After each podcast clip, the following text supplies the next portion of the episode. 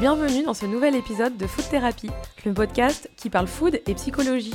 Je suis Marion Nico, créatrice de contenu, marketing stratégiste dans la gastronomie, mais aussi foodie et psychologue de comptoir. Je partage ici mes analyses et explorations quant au lien entre nos émotions, notre état d'esprit, nos souvenirs et l'alimentation. Cet épisode, il est un peu différent. Cette fois-ci, je suis seule. Enfin non, pas vraiment. J'avais envie de faire le bilan d'une première année de podcast. 24 pour être exact. Mais j'arrivais pas à être à l'aise avec le format. Un monologue hum, Barbant. Et puis en fait, cette année, elle commence en grand pour Food Therapy. La Providence m'a envoyé Manon Sérène, une journaliste en devenir, auditrice du podcast, mais surtout un cerveau, deux mains, un micro, qui me sont d'une aide précieuse pour continuer à développer ce beau projet qu'est ce média ou cette émission, selon le nom que vous voudrez lui donner. Alors pour l'exercice, et pour sa soirée d'intégration en quelque sorte au podcast, c'est Manon qui va diriger cet épisode. Et oui, l'intervieweur devient l'interviewé, et moi je vais passer ben, de l'autre côté. J'espère que vous aimerez cette hors-série. Salut Manon Salut Marion Ça va? Bah ça va super et toi? Bah ça va. Je suis un peu, euh, je suis un peu stressée quand même parce que c'est euh, l'intervieweur qui devient interviewé.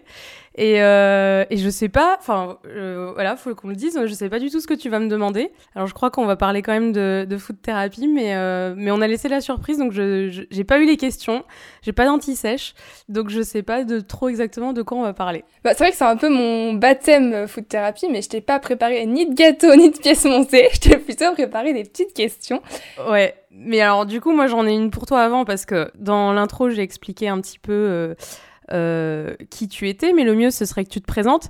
Donc euh, toi tu fais partie du projet Food Therapy depuis euh, 10 jours Ouais, c'est ça. à peu près. Ouais. Voilà, tu m'as contacté en décembre ou en novembre, enfin bon, fin, de- fin 2020. Euh, voilà, tu m'as fait un petit mail, euh, tu t'es présenté et tu m'as dit voilà, moi je suis étudiante journaliste, j'écoute le podcast, euh, j'ai envie d'apprendre des choses, j'ai envie de faire partie du projet.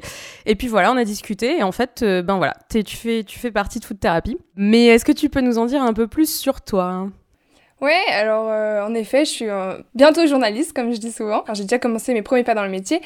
Et ouais, donc food thérapie, j'ai découvert ça pendant le confinement et j'écoutais ça assez régulièrement en me disant toujours euh, j'adore ce qu'elle fait, c'est vraiment ce que je voulais faire. Et quelqu'un de mon entourage m'a dit mais pourquoi tu, tu lui écris pas? Et je me suis dit bah ouais, c'est vrai. Et puis bah, voilà, je suis arrivée là comme ça, un peu euh, comme un cheveu sur la soupe. Au culot. Ouais, voilà, c'est ça exactement. Et, euh, et voilà, moi, c'est vrai que les sujets que tu traites, ça m'intéresse euh, depuis, euh, depuis assez longtemps aussi. Et euh, je sais que c'est pas forcément commun pour mon âge. hein. C'est d'ailleurs un des premiers trucs que tu m'as dit. Mais C'est vrai. Ouais, parce que toi, t'as as 22 ans, hein, t'es t'es toute jeune. Ouais, c'est ça. t'es toute jeune et c'est vrai que tu, tu m'as dit que tu t'intéressais beaucoup à tout ce qui était développement personnel, thérapie alternative et tout ça. Et c'est vrai que ça m'a, enfin ça m'a surpris en bien parce que euh, c'est souvent des sujets qui arrivent un petit peu plus tard dans notre vie d'adulte et euh, et voilà, t'as as cette maturité là, donc c'est intéressant et et, et c'est bien que tu t'y intéresses et que bah du coup là euh, t'es en plein dedans. Euh, on n'a pas dit mais t'habites à Lille. Oui, c'est ça, ouais. Et, euh, et tu bosses, tu bosses à la radio. Oui, c'est ça. Je suis euh, dans une petite radio locale euh, à côté de Lille. Et, euh, voilà, et mon, travail, c'est de faire des reportages, d'aller rencontrer les gens sur le terrain, les interviews, tout ça. Donc, d'où le lien aussi avec Food Therapy. Et voilà. Et donc, donc, je vais arrêter de te poser des questions. Et puis, c'est toi qui vas bosser. Ça fera partie, ça fera partie de ton travail. Bon, en, fait, c'est vrai que ça fait un moment pour expliquer aux auditeurs que je pensais à un format un petit peu différent pour euh, pour Food Therapy. Alors, ça n'empêche pas qu'il y aura toujours le format habituel euh, avec des invités et sur les sujets évidemment euh, bah, d'alimentation et, et euh, thérapie. Mais j'avais envie et ça m'a été demandé aussi de faire un format plus personnel où ce serait moi qui parlerais. Mais c'est vrai que j'étais pas forcément à l'aise avec l'idée de faire un monologue.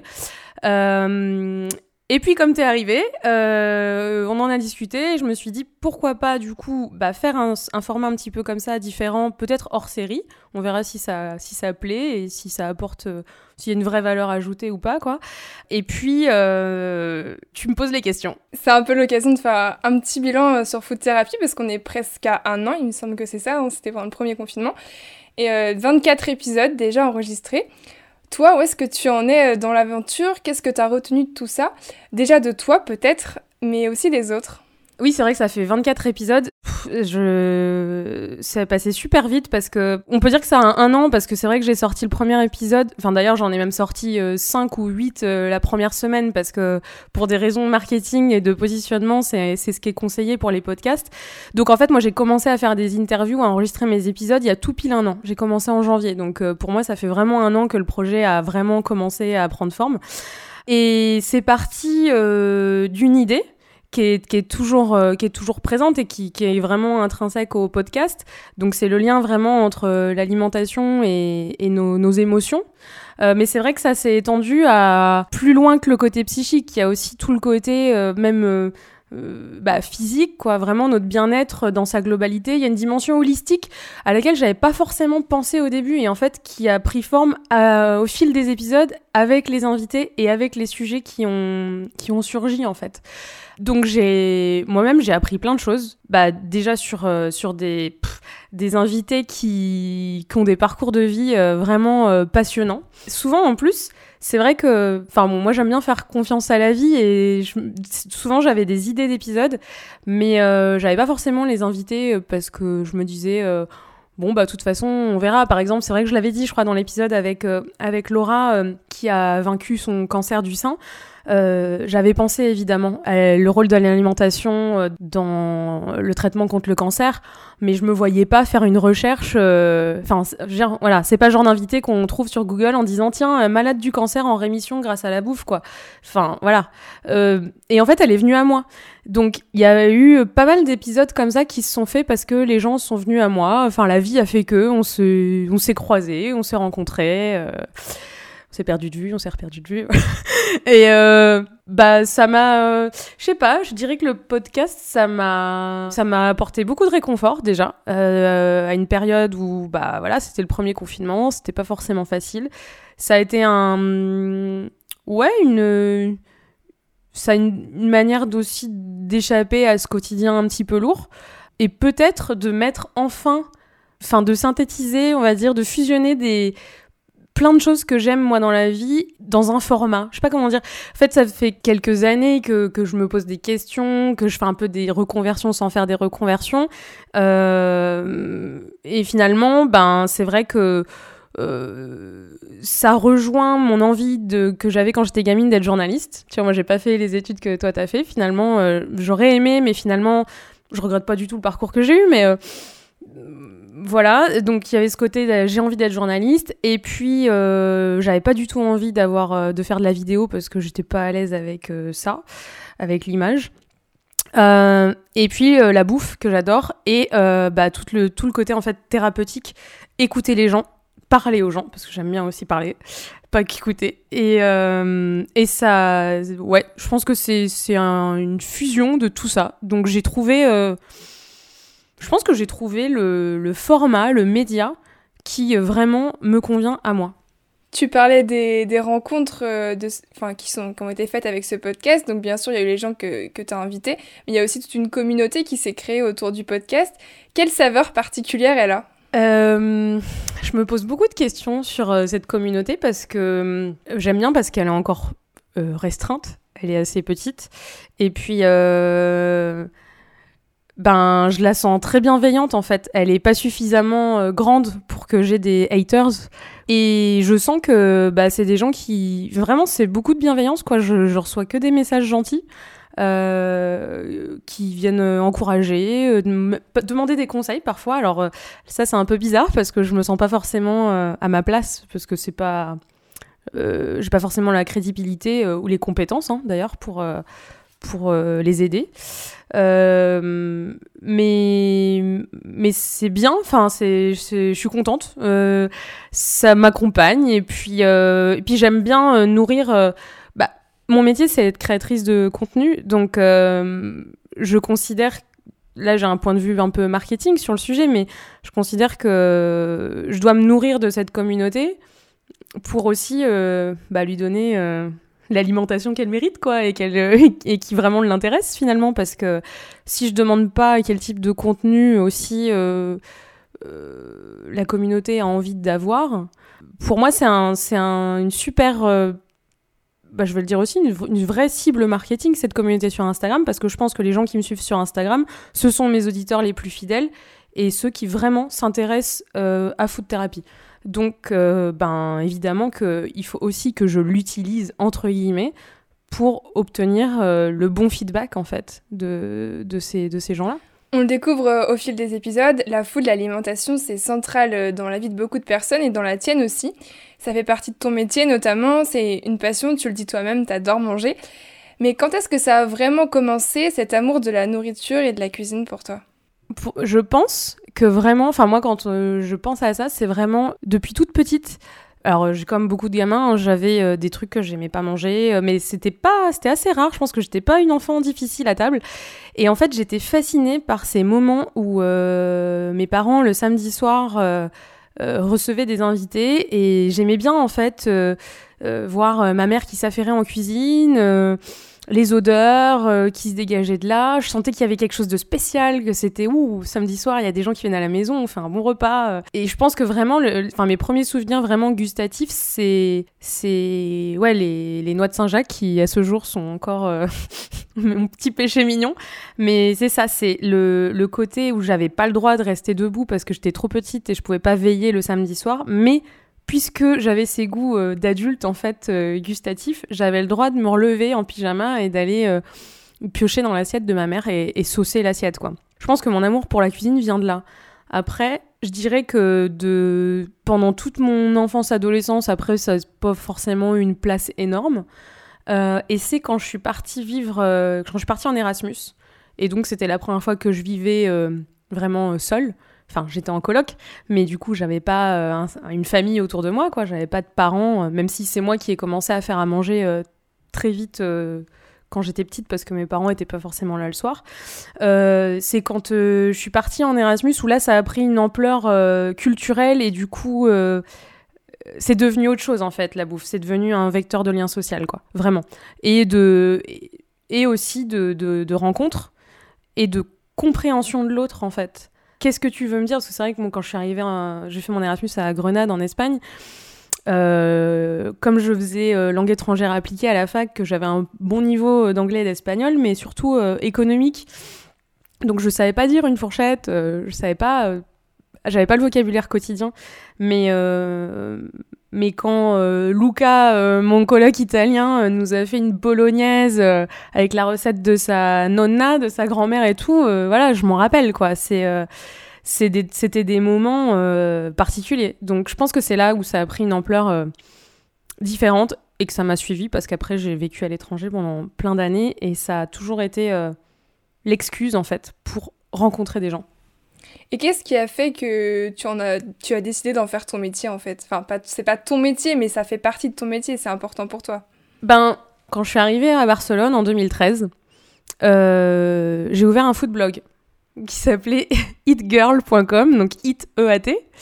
Euh, girl.com et c'est enfin c'est vrai qu'il n'y avait pas encore beaucoup de blogs en 2013 hein. enfin c'était un des bon peut-être pas un des premiers mais euh, voilà c'était pas non plus euh, le truc de fou quoi et, euh, et en fait j'ai commencé à faire des recettes et surtout à aller faire un petit peu un travail de blogueur journaliste c'est-à-dire que j'allais tester des restos je faisais des reviews sur mon blog voilà. Euh, et donc on va dire que là j'ai commencé vraiment à écrire sur la bouffe, mais mon métier avait pas grand chose à voir avec ça.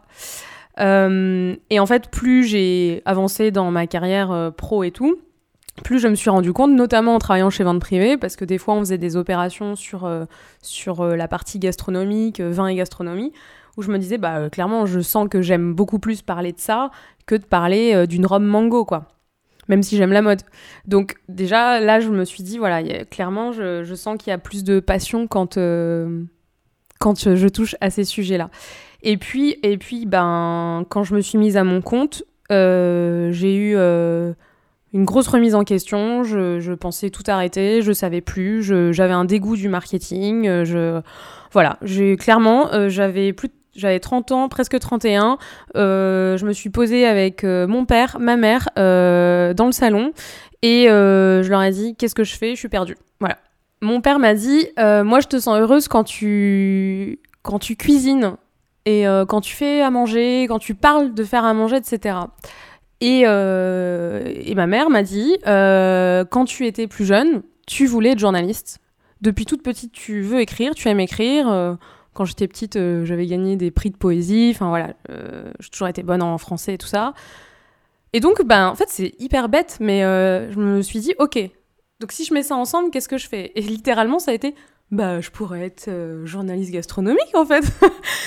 et hum, donc ça, c'était il y a deux ans, deux ans et demi, hein, ça fait pas longtemps. Et euh, je me suis dit, ok, bon, ben, je vais pas jeter à la poubelle euh, toute mon expérience. Finalement, entre rédiger du contenu marketing et écrire des articles journalistiques, des fois la ligne est plutôt fine. Donc, je vais utiliser ce que je sais faire je vais euh, chercher mes contacts et puis je vais juste orienter dans un premier temps mon activité vers des clients dans le secteur que j'aime. Et c'est ce que j'ai fait, tout simplement. Et cette euh, discussion avec euh, tes parents, elle marque un peu le début de food thérapie aussi, peut-être au fond. Ouais, ouais, je pense. Il a, ça a fait son chemin. Après, il y a eu, il y a eu des ruptures amoureuses qui clairement ont été à l'origine du, projet. mais je pense que c'était, ouais, c'était le début c'était certainement le début de, de thérapie parce que c'est à ce moment-là où je me suis dit, euh, ben si moi on me donne pas un travail de journaliste quelque part, bah c'est pas grave, je peux me le donner en fait à moi-même. Mais euh, je pense que j'ai toujours été un petit peu comme ça. Je me suis dit, bah, c'est pas grave, en fait, tu peux le créer si ça n'existe pas. Euh, et, je pense qu'on peut tous se créer quelque chose bah, sur mesure, en fait. Justement, cette année, elle a été marquée euh, avec le Covid et les gens ont créé, ont davantage créé, notamment euh, en cuisine. On voit que la période, elle a quand même été vachement apaisée par euh, beaucoup grâce à la nourriture, à la cuisine. On a l'impression que a un peu retrouvé justement sa dimension thérapeutique. Toi, quel regard tu as sur, sur tout ça? Moi, je trouve ça bien. Je pense que. Enfin, moi, je suis convaincue qu'on devrait tous faire une thérapie mais une, vraie. Hein. Après, voilà, je pense que chacun a, son, des moments dans sa vie. Il faut, faut trouver le moment. Euh, faut, on n'est pas forcément prêt, euh, mais je pense que c'est nécessaire vis-à-vis de nos relations déjà à, nous-mêmes et notre, enfin, notre relation à nous-mêmes et la relation euh, envers les autres. Mais du coup, si ça commence par un petit élément déclencheur qui est la cuisine, parce qu'on se rend compte qu'il faut se faire du bien et que faut se retrouver avec soi-même. Et déjà, je pense qu'il y a beaucoup de gens qui ont fait connaissance avec eux-mêmes parce qu'on a tous des vies accélérées et je pense que quand on discute, on se rend compte que beaucoup de gens ne savent pas être seuls. Et c'est pas facile hein, d'être seul, mais, euh, mais on peut y prendre du plaisir. Donc si euh, cette connexion à soi, se fait avec la cuisine et la nourriture, euh, je pense que c'est un super déclic et c'est un bon commencement, c'est un bon début. Après, ça résout pas tout, mais tu vois, par exemple, là, on enregistre ça, j'ai le Covid. Euh, et moi, mon réconfort, c'est de manger et de cuisiner. Donc, c'est pas drôle d'être malade. C'est encore moins drôle d'être malade tout seul euh, et d'être isolé. Euh, et tu vois, le réflexe samedi, pourtant j'avais de la fièvre et tout, je me suis mise à cuisiner. Alors que je savais que j'avais pas de goût et d'odorat. mais c'est un réflexe. Donc, le, le fait de cuisiner, ça m'a fait du bien. Donc, c'est bien, c'est intéressant, ça m'a fait découvrir des sens que j'avais. Enfin, que j'ignorais peut-être en cuisinant. Et je me suis dit, tiens, euh, il y a d'autres choses. Il y a d'autres choses dans la cuisine, finalement. Il n'y a, pas le a pas que le côté euh, manger quelque chose qui me fait plaisir. Parce que là, je me fais pas plaisir, du coup, en mangeant, clairement. Mais oui, ça a confirmé aussi que ça avait une grosse importance parce que ben, tu as une frustration, clairement, quand tu peux pas euh, te faire du bien en mangeant. Et puis, euh, et puis aussi quand tu peux pas partager des repas avec quelqu'un, parce que parce qu'il y a ça aussi euh, dans la thérapie culinaire, euh, c'est le fait de partager quoi. Après, chacun a un rapport spécifique et personnel à, la cuisine et à la nourriture. C'est aussi, c'est aussi ça qui ressort, pour répondre à ta question aussi précédente, qui ressort de tous les, toutes les interviews que j'ai faites. Le point commun, je dirais que c'est vraiment ça, c'est que chacun a une vision de la nourriture et, finalement l'alimentation, elle joue un rôle dans la vie de, tout le monde. Et d'ailleurs, c'est pour ça que j'ai fait ce podcast parce que bah, c'est le point commun qu'on a tous les êtres humains, quoi. C'est que tous on mange. Mais euh, après, euh, pourquoi on mange Ça, c'est différent pour tout le monde. Mais euh, c'est un point commun qu'on a. On mange tous. Et justement, pour toi, cette année, elle marque aussi un retour en France. Tu reviens après plusieurs années de Barcelone. Comment est-ce que tu le vis et notamment dans ton alimentation, comment est-ce que ça se traduit? Alors le retour en France, bah, je le vis, euh, pouf, je sais pas. On, en reparlera dans six mois quand tu auras une vie normale parce que là, euh, non, je le vis bien parce que je suis confiante et voilà, je suis en accord avec mon choix, avec mes décisions. Mais euh, sur le plan alimentaire, euh, oui, là, ça y est, je, je reprends une vie euh, normale alimentaire. Sans le goût, du coup? Oui, bon, voilà, sans le goût. Mais, mais par contre, je, je me réalimente de manière enfin, je sais pas si on peut qualifier de ça de saine, parce que, mais bon, j'ai une alimentation relativement saine, on va dire. Euh, mais ça a été n'importe quoi, là, de, novembre à. Allez, de mi-novembre à Noël. Ça a été n'importe quoi. Je crois que j'en ai parlé sur Instagram parce que j'ai eu un côté hyper régressif. Je pense que c'est parce que euh, à chaque fois pendant ces 13 années à l'étranger, quand je rentrais en France, ben comme tout un, tout expatrié, je voilà, je il y a une espèce de rituel en fait autour de autour des, retours en France parce que tu te dis oh là là donc je vais manger euh, le sandwich au saucisson chez Paul euh, le la part de flan pâtissier euh, tu fais le plein de fromage comme si tu allais mourir le lendemain et que tu pourrais plus jamais manger de morbier de ta vie. C'est un peu bizarre. Et ben moi j'ai fait ça en arrivant. Donc sauf que bah, je repartais pas de la France. Donc mais j'ai fait une espèce de Ouais, j'ai retrouvé des gestes aussi. Bah, j'ai repris un goûter, tu vois, alors que je goûtais pas forcément, mais j'ai fait vraiment le goûter d'enfant, quoi. C'est-à-dire le bah, tremper les princes dans le monté, quoi. Ça, c'est. Moi, je suis très. Euh, bah, ma Madeleine de Proust, c'est... elle est pas très différente, en fait. Euh, hyper bizarre. Euh, ouais, m'acheter des, des conserves, alors que. En Espagne, j'ai jamais acheté de conserve, mais parce que voilà, je sais que le mercredi midi, ma mère, quand elle avait pas le temps, elle nous faisait une boîte de lentilles rénales et roquelaure Hum, avec euh, des saucisses, tu vois, des knackis. Et ben, je me suis fait ça, bon, version végétale, mais euh, je me suis fait, euh, je me suis fait ça pas mal de fois, quoi. C'est hyper bizarre. Mais ça y est, je pense que j'ai, j'ai passé cette, cette période-là. En fait, t'as un peu fait, tu t'es fait une mini thérapie en fait par, par l'alimentation avec ton retour. Ouais, ouais, je pense. Il y a eu des phases. j'ai, ouais, j'ai eu envie de. Bah, après, voilà, il y, a eu le retour, mais il y a aussi le fait que je me suis retrouvée confinée seule dans une ville que je connais pas trop, où j'ai pas mes repères, où j'ai pas mes amis. Euh, donc je sais pas à quoi c'est dû. Mais en tout cas, hmm, c'est peut-être. Enfin, c'est un mélange de tout, je pense. Ça a été euh, confinement, nouvelle situation et retour en France, je pense. C'est un mélange de tout ça. Et en plus, euh, la nouvelle année qui, qui, débute et qui peut être un, peu anxiogène euh, par-dessus tout. Et justement, tu as fait un, un, post récemment sur Instagram où tu souhaites une bonne année euh, un peu particulière parce que tu, tu parles, enfin, c'est des vœux, on va dire 100% connotés food et alimentation. Est-ce que tu peux revenir un petit peu sur, sur ces vœux et les expliquer un peu? Ben, ça m'est venu que j'avais une amie qui était là et qui me disait Marion, tu postes plus là sur Food Therapy, ça va pas du tout, tu nous as pas souhaité la bonne année. C'est une grande fan.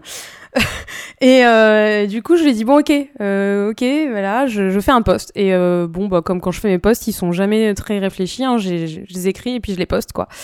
Et bah, j'ai dit ce que je ressentais, quoi, que j'avais pas.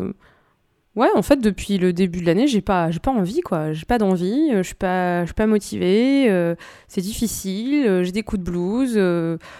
Voilà, j'avais pas envie de manger sainement, j'avais euh, voilà, bah, comme beaucoup de monde en fait, hein, euh, ça va pas trop quoi, j'ai pas forcément le moral. Donc euh, j'ai écrit ce que je pensais que les gens avaient peut-être envie de lire quoi. Mais dans le sens parce que c'est certainement aussi ce que beaucoup ressentent. Donc parce que voilà, on pas envie de bah de quoi on a envie? Bah voilà, on a envie que la vie reprenne un peu comme avant on sait que c'est pas pas prévu, que on n'a pas envie pour une fois, ce qui est pas mal, tu vois, au niveau marketing, c'est que j'ai l'impression qu'on est quand même moins envahi cette année de euh, programmes sportifs euh, de ouf là, euh, parce qu'en plus l'an dernier on s'est tapé ça tout le mois de janvier, plus pendant le confinement quoi. Donc je pense que c'est hyper anxiogène. ça apporte pas grand chose. Je pense que les gens, on est assez allez, la plupart, je pense qu'on est assez adulte pour euh, savoir que oui, il faut bien manger, oui, euh, si, c'est mieux si on fait du sport, euh, mais on prend nos décisions, quoi. On n'a pas besoin qu'on nous le répète sur Instagram, donc chacun fait ce qu'il veut. Et puis, puis je suis un peu anti culture du positivisme en fait. je suis anti influence pour ça. Faut pas, faut pas, faut pas, faut pas me suivre pour ça, quoi. Enfin, je pense que c'est pas, c'est pas bon. d'être dans l'injonction à être heureux, quoi. C'est pas la réalité. Et je pense que justement, enfin moi c'est con, mais ça me rassure quand je vois qu'il y a des gens que je suis et que je prends un peu pour euh, modèle ou en tout cas euh, où leur parole a vraiment du sens pour moi, quoi, elle a un peu avoir un impact dans ma vie. Euh, ben ça me rassure de savoir que eux aussi ils traversent des phases compliquées. Enfin, sinon, oui, on se compare tout le temps. Enfin, c'est la réalité, on se compare de toute façon. Et, et quand t'as l'impression que tout le monde fait mieux que toi, alors que toi t'es tout seul et que et que tu sais que tu fais pas bien parce que tu es en train de manger des lentilles rénales et roquelaure et que c'est n'importe quoi, ben bah, c'est bien de se dire euh, bah en fait, c'est pas tout seul à manger des lentilles rénales et Oui. Il y en a d'autres. Justement, c'est un peu ça ton message. C'est des vœux dans, dans l'alimentation. Il faut arrêter de vouloir manger euh, peut-être à 100% euh, healthy et, et voir l'alimentation plus qu'un régime bien, enfin bien-être oui, mais pas minceur quoi. Enfin. Ah bah non, bah de toute façon, ça c'est clair que bon, moi je dis, je donne pas mon avis dans les, dans les interviews, mais je pense que quand même ça ressort un petit peu, c'est-à-dire que euh, je prône la santé, parce que, mais la santé, elle peut avoir plusieurs définitions en fonction de celui qui, qui, enfin, en fait, chacun gère son alimentation comme il veut. C'est-à-dire que si toi tu décides d'être vegan, euh, ben c'est très bien. Euh, si tu es carnivore, c'est très bien. Je pense que manger sain, c'est parce que moi, par exemple, là, pendant le novembre-décembre, j'ai pas mangé sainement, mais en tout cas, ça m'a apporté de la sérénité. Euh, ça m'a aidé psychologiquement. Donc, bah, c'était sain, finalement. C'est pas grave. Euh, c'est pour ça que j'ai mis dans ces vœux-là qu'il fallait manger sain pour soi. Et pour soi, ça veut dire selon ses propres termes.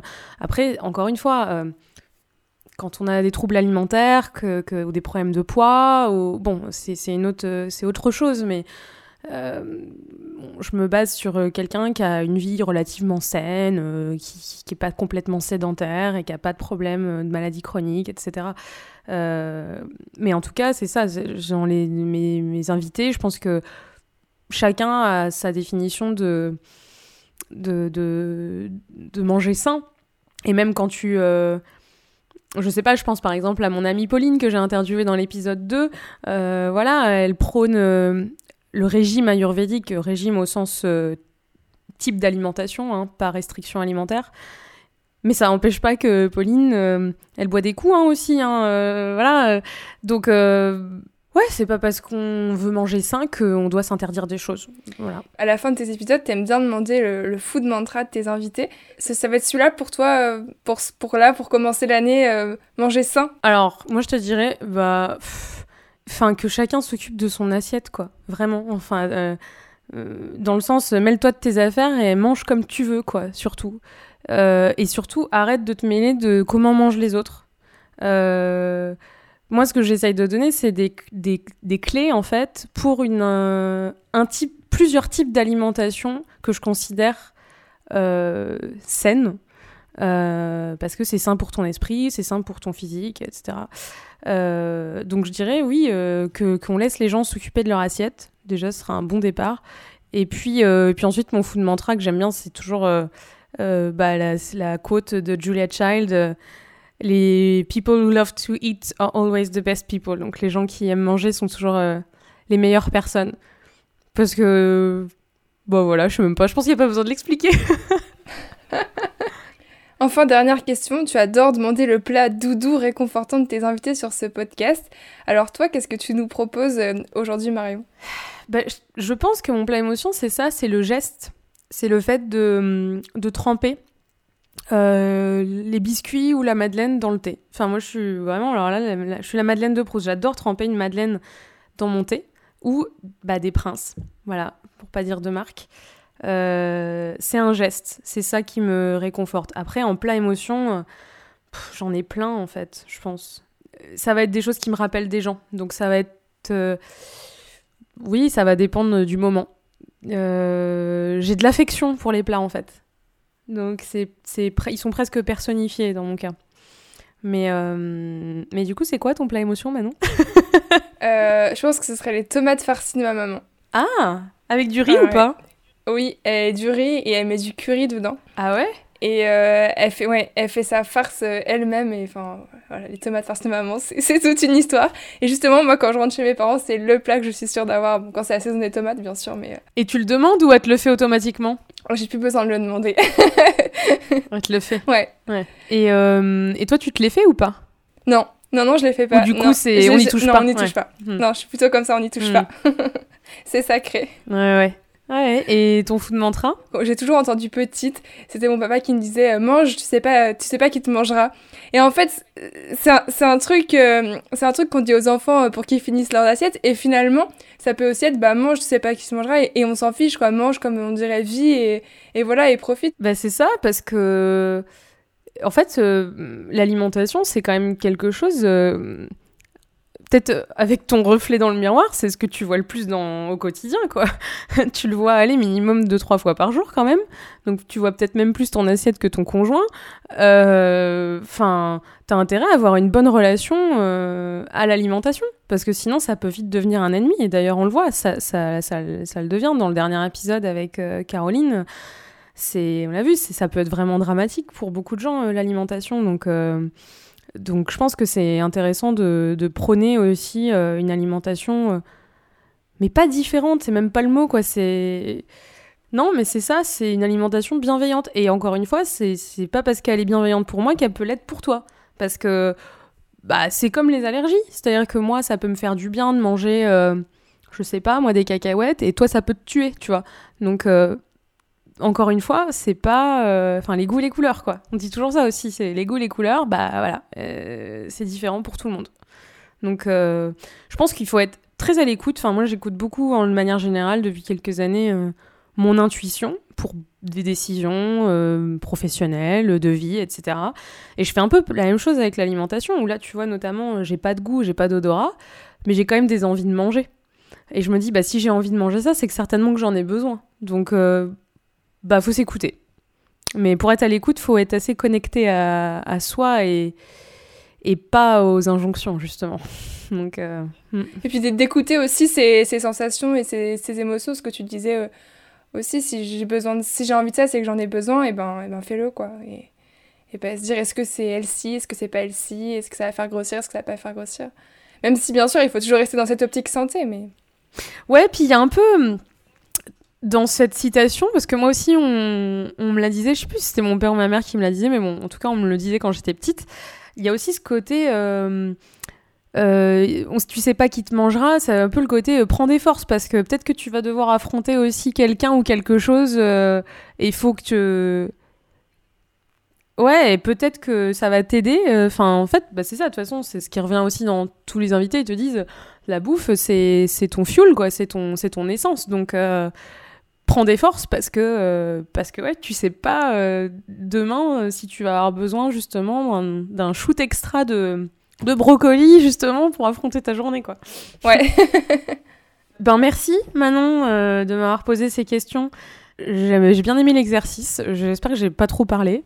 On va voir. On verra si c'est un format qui plaît à nos chers auditeurs. C'est une question que je poserai sur Instagram. Donc, les gens qui ne suivent pas encore Faute Thérapie sur Instagram, je les invite à le faire. Et puis, on prépare plein de contenus. Vu que maintenant j'ai de l'aide, on n'est plus une voix mais deux voix et quatre mains et deux cerveaux, donc euh, c'est quand même euh, c'est quand même super cool. Donc on prépare plein de contenus pour euh, les mois qui viennent. Donc eh ben keep in touch, voilà. Retrouvez dès à présent la recette réconfortante de mon invité ou la mienne sur mon site food-thérapie.com. Et si vous avez aimé cet épisode, soutenez ce podcast en vous y abonnant et en laissant votre avis sur votre plateforme d'écoute. Faute d'étoiles Michelin, celles-ci me feront chaud au cœur. N'hésitez pas à partager ce podcast avec vos amis, comme vous partageriez vos bonnes adresses. Je vous retrouve très bientôt dans un prochain épisode de Food Thérapie. Des bessos